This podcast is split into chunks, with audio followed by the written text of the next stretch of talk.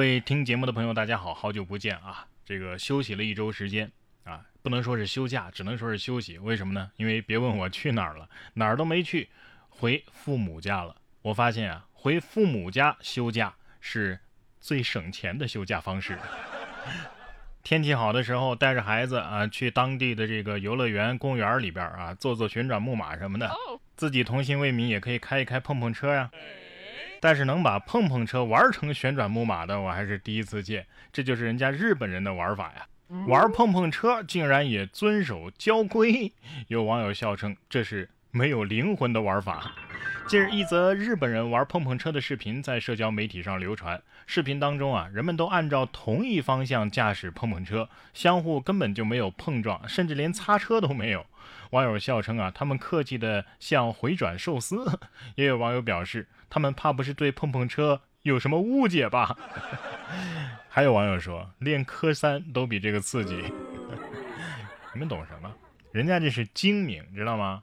卡丁车的票价是多少？碰碰车的票价是多少？卡丁车比碰碰车贵多了，但是人家花碰碰车的钱都能获得卡丁车的体验。所以《速度与激情》《东京漂移》这种电影肯定不是东京本地人拍的。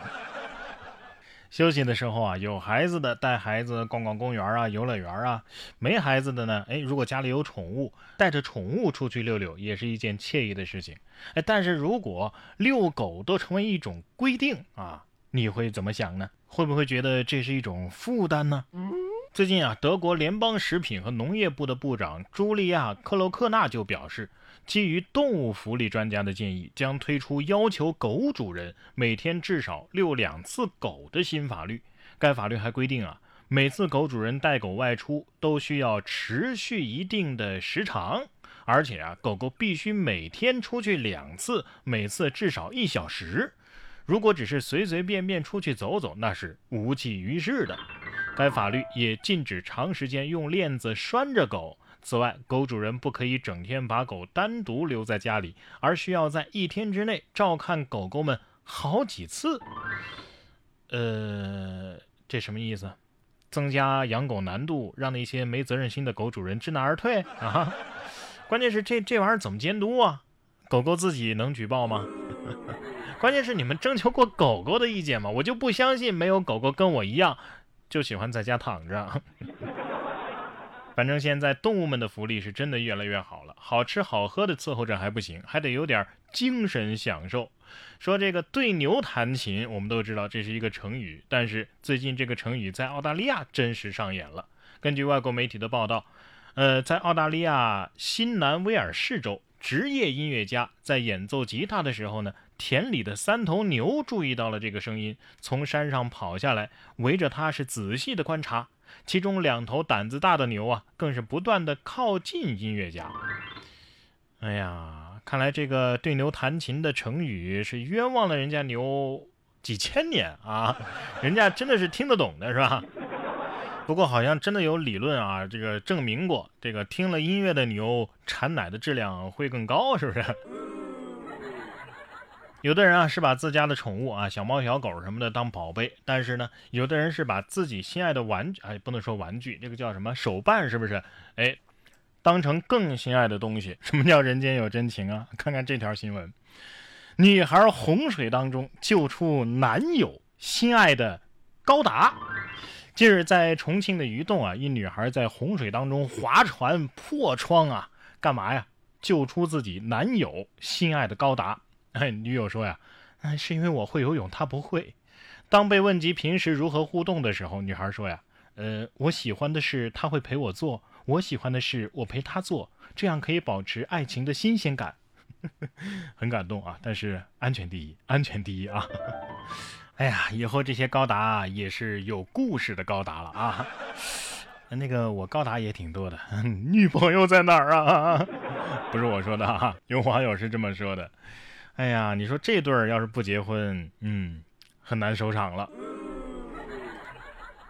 说完高达，咱们再来说一说生活当中真正的机器人。哎，这就是未来世界啊！中国产的机器人护士在西班牙医院上岗了。根据西班牙媒体十七号的一则报道，近日一款中国产的机器人护士进入西班牙多家医院，包揽了许多工作，不仅有助于降低真人护士感染新冠病毒的风险，也减轻了护士的体能消耗。这款由上海一家科技公司研发的机器人护士上岗之后，也是获得了诸多的好评。我看了这个照片啊，这个好是挺好，就是问一下你为啥要用黑猫警长的脸呢？啊？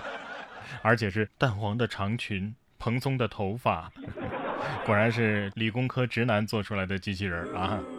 不是，就这个功能来讲的话，你就做一个方方正正的小车好像也行，为啥非得做个人形的呢？不过还是要鼓励啊，毕竟科技改变世界啊，未来更多科技的创造还是要靠这些学霸们。下面这位学霸呀就被清华录取了，但是他却说呢，我想上北大，但是考砸了。哎，八月十九号，山东德州脚新宇拿到了清华大学的录取通知书，但是他特别淡定，说他的目标啊其实是北京大学，但是各科发挥的都不太好，最终啊以六百五十九分的成绩被清华大学提前批艺术史论专业给录取了。他表示啊，把艺术史论学好了，争取再辅修其他专业吧，能多学点就多学点。这这这清华。得说了，你这样说我我很没面子呀啊！有网友评论说呀，其实他已经很低调了啊，忘了说了，这是一位女生啊。这位网友是这么说的：怕你们太受伤，这颜值你脑补一下，她长发的样子，哎，你们更受伤。不过我倒觉得还好啊，我受伤啥呀啊？我们不都差不多吗？啊，都是考砸了。不管考得怎么样啊，能够上大学，开启这个大学生活呀，我觉得都是一件非常美好的事情。而且很多人都是从大学生活开始接触到南北差异这个东西的，就像搓澡文化吧。有一位南方的男子在东北搓澡之后啊，报了警了。为什么呀？我的肉都被搓下来了。十六号上午，辽宁本溪李先生报警说呀，自己被搓澡工给弄伤了。他他他他指着这个搓澡师傅啊。太狠了，这双手简直就是铁钳子呀！你看看，把我的肉呃都给搓下来了。李先生指着小腿上一片红彤彤的皮肤，大倒苦水。原来啊，李先生是南方人，他早就听说东北有一种这个浴池文化，归纳起来呀，就是先泡再蒸，先搓再冲啊。今日受朋友所邀前来见识见识，没想到身体心灵都受到了沉重的打击。哎呀，这是就挫伤的问题进行了磋商，是吧？